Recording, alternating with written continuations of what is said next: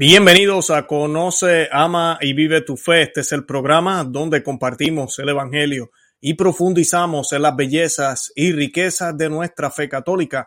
Les habla su amigo y hermano Luis Román y quisiera recordarles que no podemos amar lo que no conocemos y que solo vivimos lo que amamos. En el día de hoy voy a estar hablando de esta noticia. Eh, un sacerdote eh, muy reconocido acá en los Estados Unidos, pero eh, yo sé que hay muchísimos sacerdotes, obispos, cardenales que comparten esta opinión y dice que se puede ser abortista y católico, eh, aunque en las palabras de él ellos lo, todo lo disfrazan con que podemos ser proelección, ¿verdad? Que no debemos meternos en la libertad de las mujeres, eh, que la fe no debe estar metida en eso, que la iglesia no debería estar interviniendo en lo que son las cosas del Estado y pues eh, todo esto es una mala concepción de lo que es ser católico y es una mala concepción y un pecado contra el primer mandamiento. Y todo eso lo vamos a estar viendo hoy.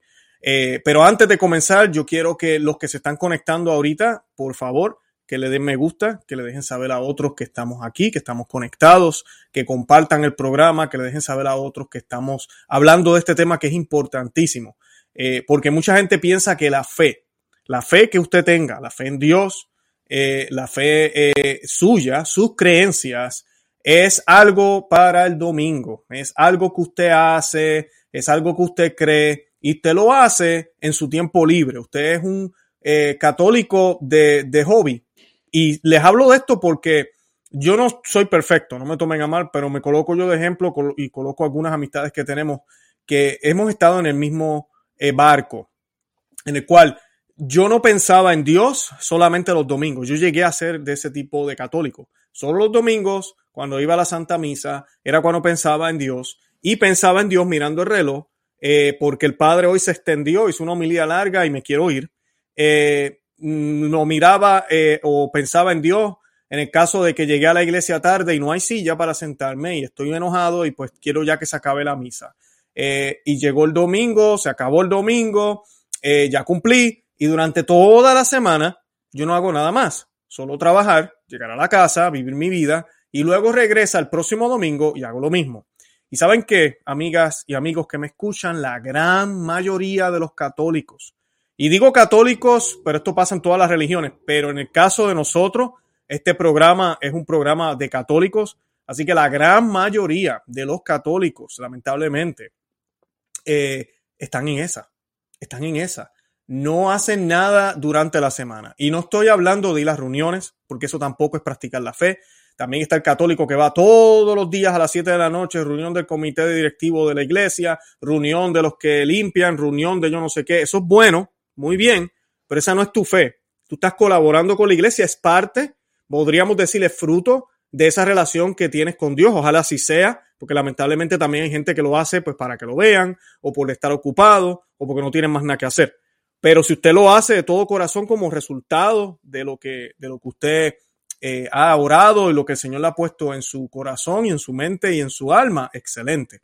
Pero eso no es practicar la fe. ¿Cuánta oración hacemos? Eh, ¿Cuántos rosarios? ¿Cuántos eh, novenas? ¿Cuánto ayuno? Todo eso es el catolicismo que siempre fue, que ahora nos dicen después del Concilio Vaticano II que ya eso no hace falta, que eso ya no se hace que eso era antes. Y cuando usted escuche ese lenguaje, primero que nada, déjele saber a esa persona que dejó de ser católico. Segundo, que deje de insultar a su madre, porque cómo es posible que me vengas a decir a mí que la iglesia de antes era bien obsoleta y por eso ya no lo hacemos. Eh, estás insultando a mi madre, a la iglesia católica, y pues todos somos hijos de la iglesia también, hermanos de Cristo. La iglesia, es verdad, es un medio, es el órgano, es el cuerpo del Señor, santo, inmaculada, perfecta. Y pues eh, tienen que tener mucho cuidado cuando tenemos esa mentalidad. Y si usted la tiene, no se preocupe, tenemos que salir de ella. Tenemos que empezar a darnos cuenta que nuestra fe es en todo lo que hacemos. Y hoy vamos a ver con las Sagradas Escrituras que es así. Ahora, antes de comenzar, yo quiero que hagamos una oración, como siempre hacemos. Vamos a rezar por este sacerdote que eh, está bien perdido. Aquí tienen la foto. Vamos a estar hablando de eso ya mismito. Eh, un sacerdote que opina y él trabajaba en Washington junto con los políticos que opina que podemos ser católicos y apoyar la libre elección de las mujeres que que, ¿verdad? que tengan esa opción ahí, porque nosotros no nos metemos en la política, básicamente. Eso vamos a estar hablando ya mismito. ¿Qué fue lo que él le dijo a Washington Post? Así que esto no es, es un periódico no católico que entrevista a este señor. El periódico no católico conoce muy bien lo que nosotros enseñamos y la respuesta que da este sacerdote es impactante. Y vamos a estar hablando un poco del elemento que tenemos en Washington. Y fíjense en la foto atrás, tenemos la imagen del Papa. Eso, esta es uno de los momentos en los cuales estaban firmando todas las leyes que se firmaron a principios de este año que facilitan, promueven y celebran el crimen de los no nacidos. Y pues tenemos a un autoproclamado católico, bautizado, ¿verdad? Y sentado en la silla. Y tenemos a un papa que tampoco se expresa sobre eso. Aparentemente, según él, el presidente, dice que el papa le dijo que le estaba bien y que podía comulgar. Al otro día de haber visitado el papa fue y comulgó. El Vaticano nunca se pronunció, no lo negó, ni dijo nada. Así que esa es la iglesia que vivimos, esos son los tiempos de oscuridad que estamos viviendo. Y pues vamos a pedirle a la Santísima Virgen María que nos ayude a, poder eh, llevar el tema que tenemos hoy y a que encomiende a los miles y miles que se están conectando. Y esta oración la hacemos en el nombre del Padre y del Hijo y del Espíritu Santo. Amén. Amabilísima Virgen María, tú que aplastas la cabeza de la serpiente, protégenos de la venganza del maligno. Te ofrecemos nuestras oraciones, sufrimientos y buenas obras, para que tú las purifiques, las santifiques y las presentes a tu Hijo como una ofrenda perfecta que esta ofrenda sea dada para que los demonios que influencian o que buscan influir a los católicos en todo el mundo no reconozcan el origen de su expulsión y de su ceguera. Enseguéselos para que no reconozcan nuestras obras. Enseguéselos para que no sepan contra quién vengarse. Enseguéselos para que reciban la sentencia justa de sus obras. Cúbrenos con la sangre preciosa de tu Hijo, para que podamos gozar de la protección que brota de su pasión y muerte. Amén. En el nombre del Padre, y del Hijo, y del Espíritu Santo.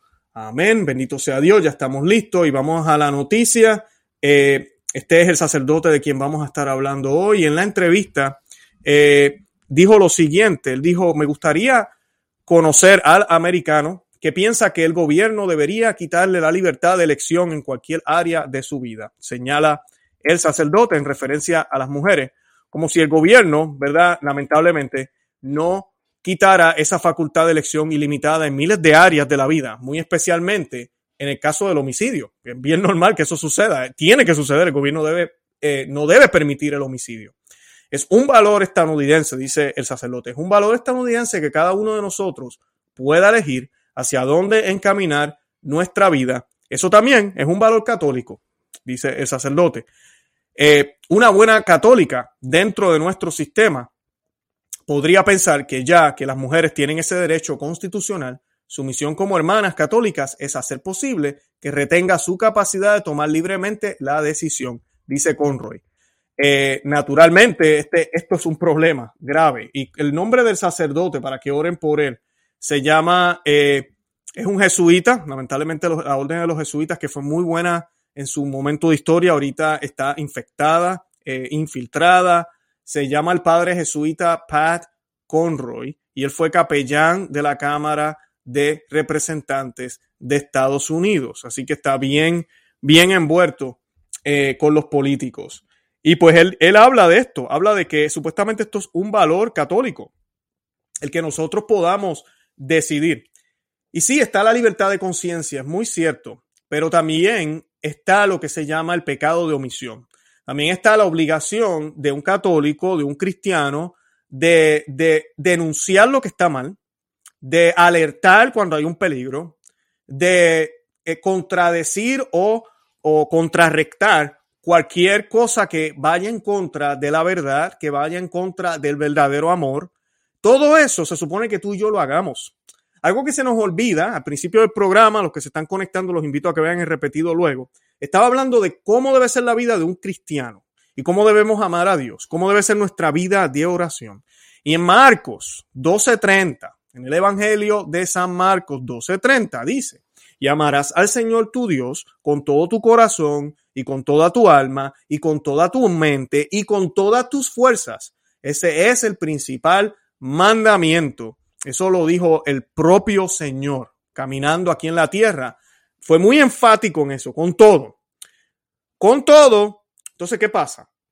A veces nosotros pensamos que la oración es solamente con el corazón, que es un sentimiento bonito que viene de mi corazón y eso es todo. Y si lo es, es, es, se siente en el corazón porque es, es, es el amor de los amores, nuestro Señor. Claro que sí y vamos a sentir sentimientos bonitos o agradables cuando estamos pensando en Él o cuando nos estamos dirigiendo a Él, dependiendo también del tipo de oración que estemos haciendo.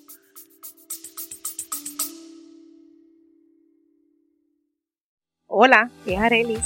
Gracias por escucharme. Bienvenida a mi podcast Mentalidad de Girasol. Este podcast es un viaje, un viaje que te va a ayudar a ti y que me va a ayudar a mí Espero crear una gran comunidad y espero que con mis vivencias y experiencias, mis desaciertos y aciertos y mi luz y oscuridad, yo pueda hacerte entender que no estás sola.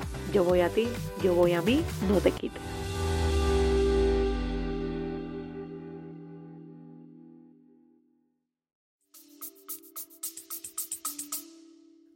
Pero eso no es todo. Mm, se nos olvida, y esto lo enseñaba el santo cura de Arts, San Juan Vianney, eh, lo enseñaba San Agustín y lo enseña la escritura, como acabo de leer ahora, que a Dios no lo amamos solo con el corazón.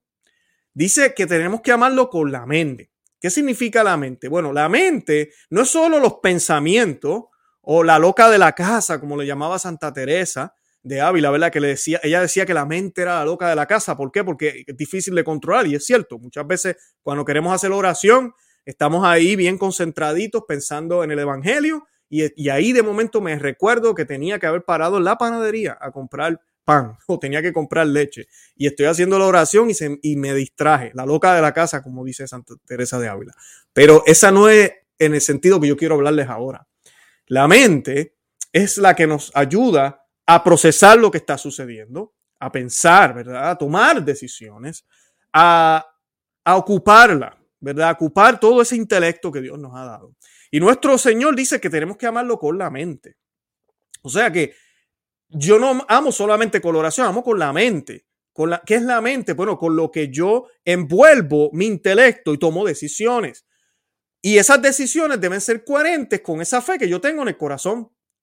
Tiene que ser coherente. Por eso, cuando tenemos un presidente como este, que dice ser católico, y hay católicos que defienden lo que él está haciendo, y dicen es que Joe Biden defiende su fe católica. Ellos le llaman un católico devoto. Eso dicen ellos. Y estoy hablando de otros católicos. Cardenal Cupid, el cardenal eh, reciente nombrado cardenal por el Papa Francisco de Washington, Gregory, quien dijo que le daría la Santa Comunión a Joe Biden.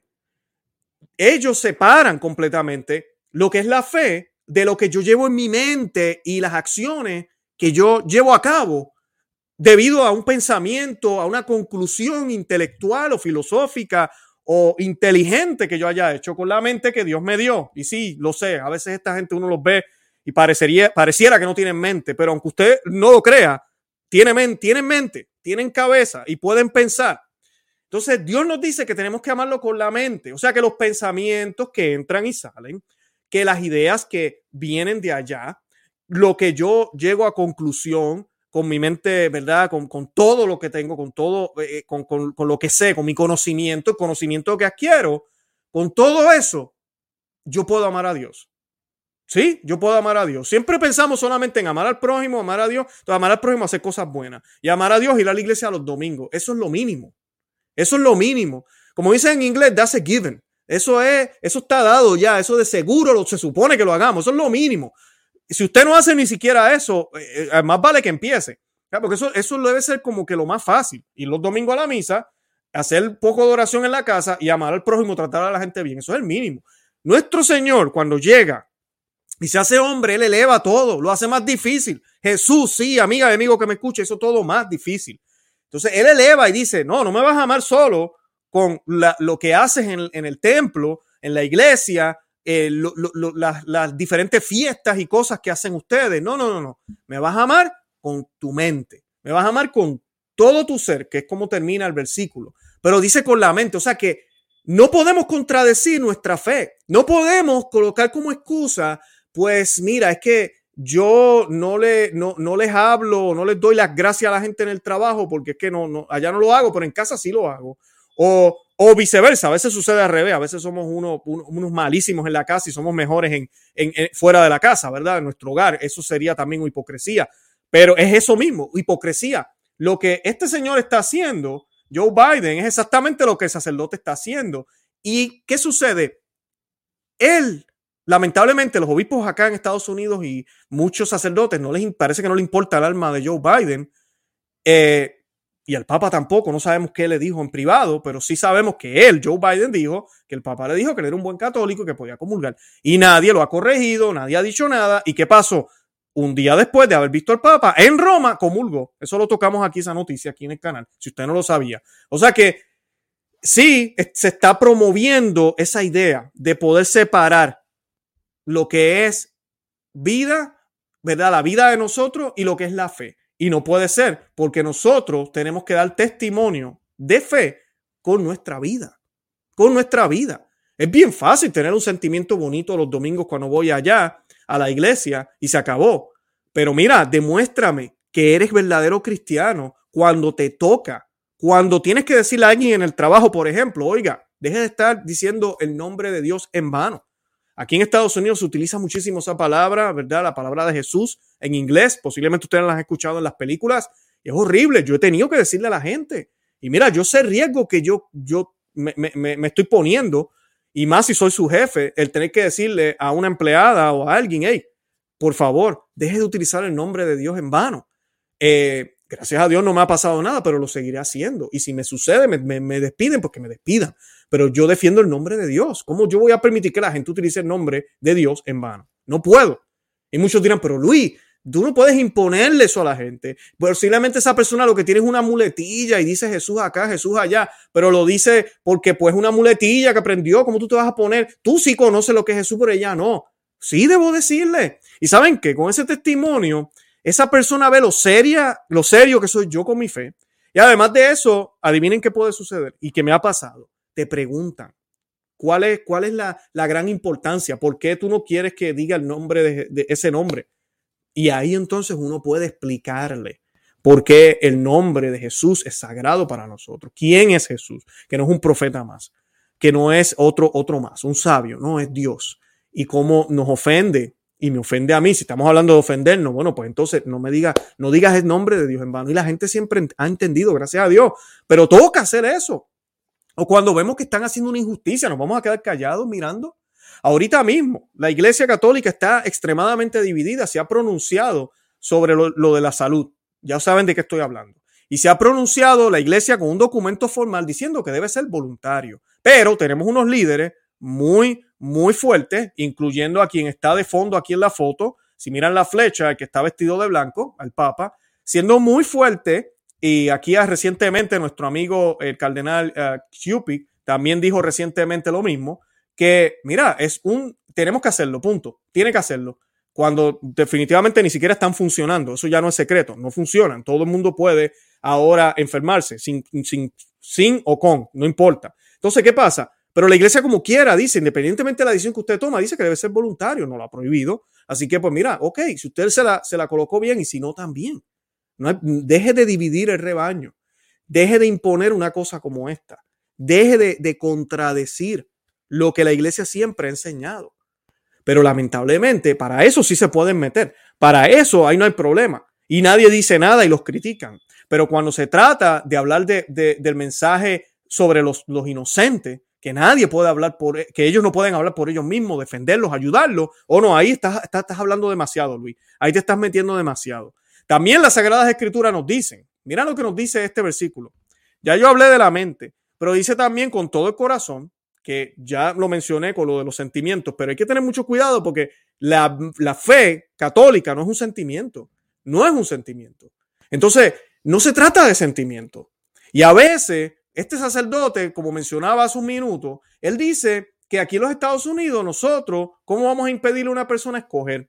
Que el escoger, el elegir, que ahorita mismo pareciera que no es elección, volviendo otra vez al piquete, ya saben de qué estoy hablando, de, la, de la, crisis de salud, pareciera que eso no es, el, eh, se puede elegir eh, como quiera, pero en este caso, que estamos hablando de millones y millones de niños estamos a semanas o dos semanas de la marcha provida que va a haber en Washington. Oren por nosotros, vamos a estar asistiendo allá también.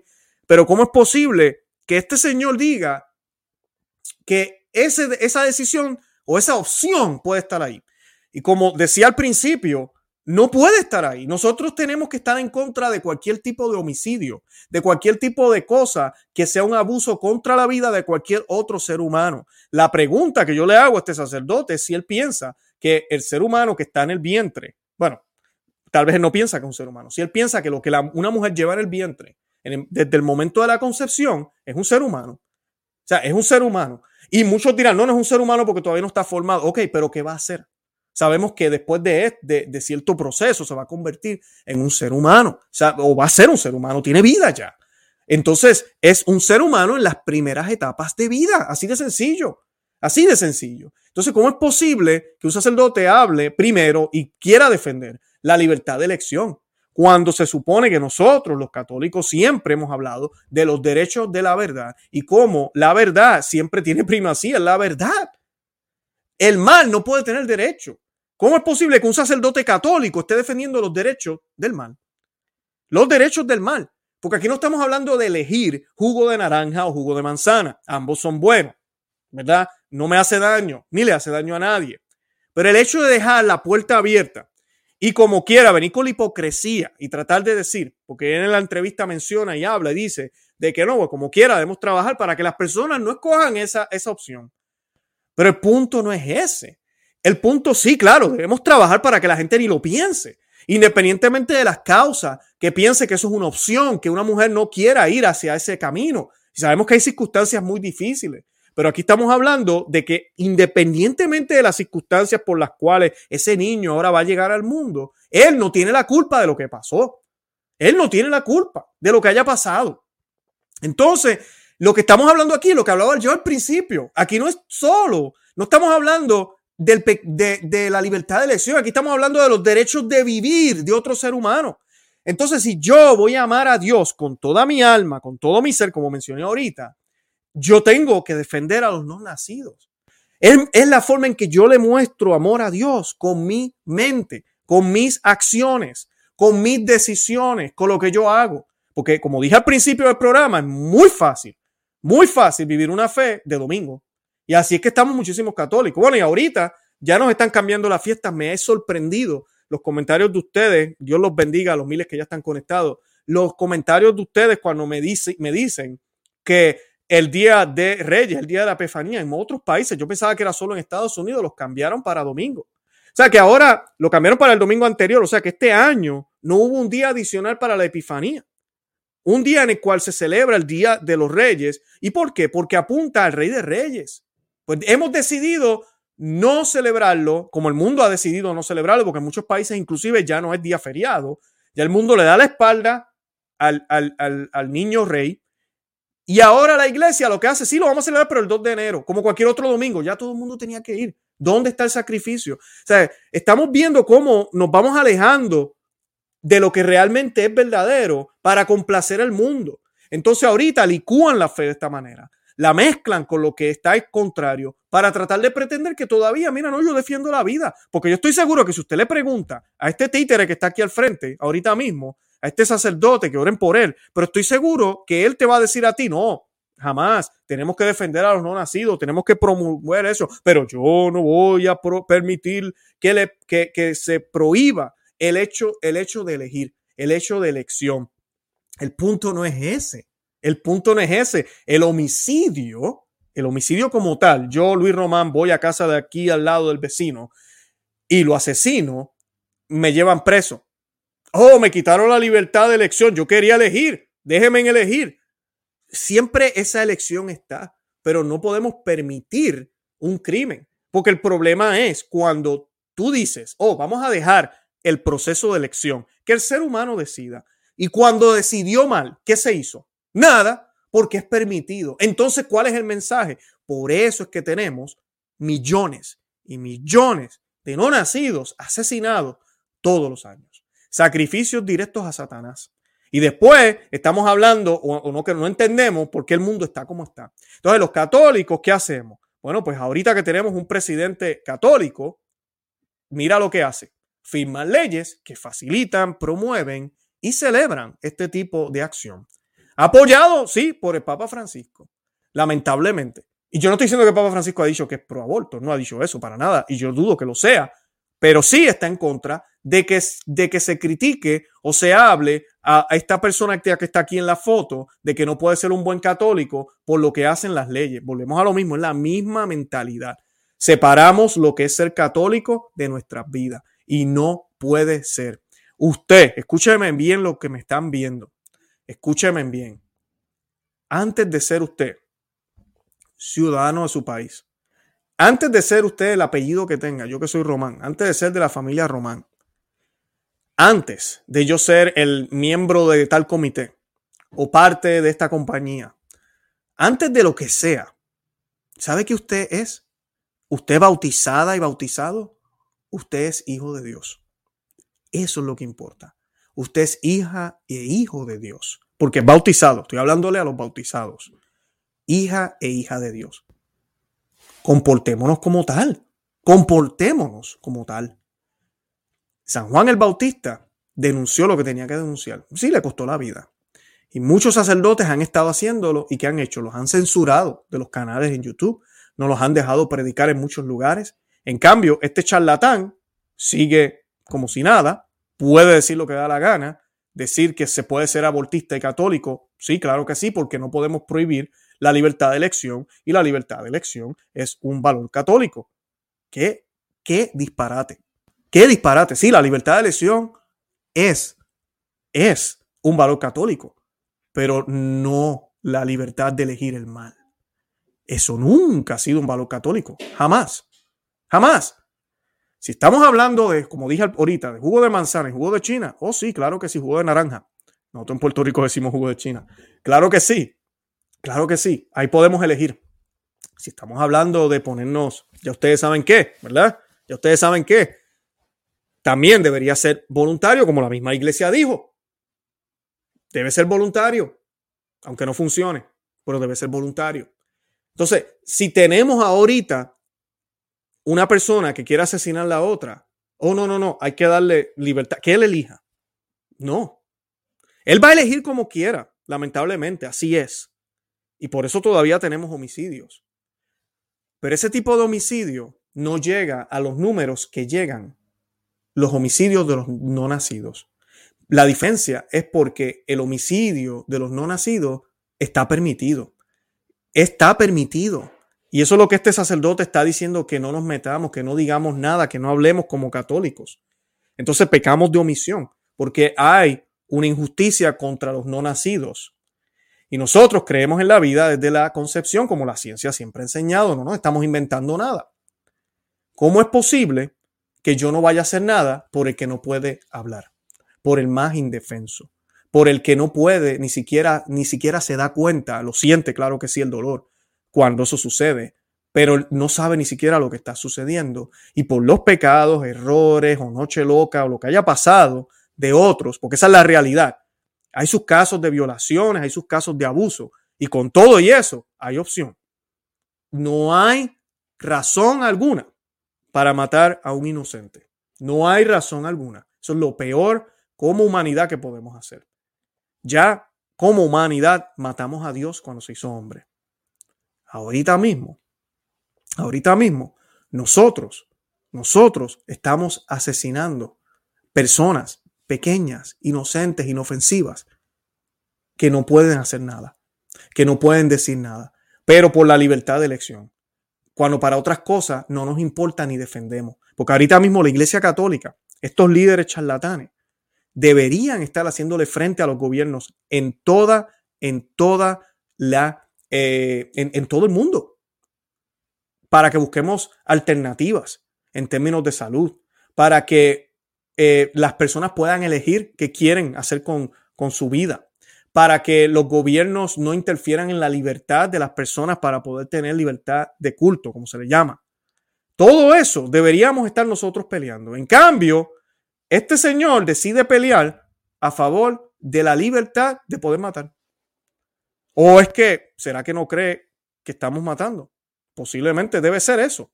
Definitivamente es eso. Porque, ¿saben que Las palabras son palabras. Pero por eso nuestro Señor, vuelvo al mismo versículo, y solo he utilizado un versículo hoy, y ya mismo terminamos, Marcos 12:30. Y amarás al Señor tu Dios con todo tu corazón y con toda tu alma y con toda tu mente y con todas tus fuerzas. Este es el principal mandamiento. ¿Por qué el Señor dice amarás a tu Dios con todas tus fuerzas? Porque amar con palabritas es fácil, pero vamos a amar en la enfermedad. Vamos a amar cuando requiere dar la vida. Vamos a amar cuando requiere que tal vez perdamos la vida por ese amor. Vamos a amar cuando requiere perder alguna comodidad o pasar incomodidades. Vamos a amar cuando viene la tentación de amar otra cosa que pareciera más apetecible. Vamos a amar en esos momentos. Ahí es cuando nos damos cuenta que necesitamos todo nuestro ser, todo nuestro ser. Y usted tiene que amar a Dios a todas horas, en todo momento. Imagínese usted, los que me están viendo que tal vez tienen pareja, o su, o su papá o su mamá que le dijera a usted, o usted padre y madre que le dijera a usted a sus hijos. Yo te amo los domingos, los miércoles y los viernes cuatro horas. Imagínense la reacción de esa otra persona. ¿Cómo reaccionarían cuando usted le dijera una cosa así? O que le dijeran a usted lo mismo. Que viniera su pareja, su papá o sus hijos, o usted como hijo, su, su madre y su padre vengan y le digan a usted, oye, para que sepa, lunes y martes no me moleste porque esos días yo no te amo, yo no te quiero. Yo solamente te amo sábado y domingo. ¿Verdad que no tiene sentido? No es amor. Entonces, ¿qué es? Eso es lo que hacemos con Dios. Eso es exactamente lo que hacemos con Dios. Cuando se trata de ir a la iglesia, al comité, a la reunión, hacer yo no sé qué cosa, ahí estamos 100%. Pero cuando estamos en la calle y requiere decirle a la biblioteca que está aquí cerca, no quiero que un hombre vestido de mujer le lea a mis hijos un libro porque eso altera la fe. O cuando tenemos que hablar en una escuela y dejarle saber que, no, que no van a enseñar educación eh, de no sé cuántos géneros van, 200 géneros, en, eh, a mis hijos. Muchos católicos, ¿qué hacen? Se quedan callados y vienen y dicen que yo no quiero ser imprudente. Ay, es que ellos no saben. Ay, es que si Jesús hubiese sido así, a Jesús no lo hubiesen crucificado. Si Juan el Bautista hubiese sido así, no lo hubiesen crucificado. ¿Cuántos mártires de los primeros siglos no fueron asesinados? ¿Por qué? Por ir a donde paganos y decirle, hey, ese Dios que tú adoras no es cierto, no es real, este es el verdadero Dios, arrepiéntete, Él te ama. ¿Y qué hicieron los, los paganos? Los asesinaron. Y mucha gente hoy en día, si nosotros hiciéramos eso, ¿verdad? Muchos sacerdotes, yo estoy seguro que este sacerdote que ya hablamos hoy, dirían, qué imprudente, Luis, qué imprudente de parte tuya, qué poco tolerante, que eso es un pecado contra el ecumenismo. ¿Cómo es posible que tú vayas a decirle a otras personas que solo Cristo es el único camino para llegar a Dios? Eso no tiene sentido, tú no puedes decir eso. Acuérdate que el amor se muestra con la unidad, la solidaridad, el diálogo y el acompañamiento. Eso es lo que nos dirían, exactamente eso. Y eso no es católico, eso no es amar a Dios a tiempo y a destiempo, con toda tu alma, con toda tu ser, con toda tu mente, todo el tiempo, todos los días, a cada segundo, sin titubear. ¿Qué es fácil? No, no lo es.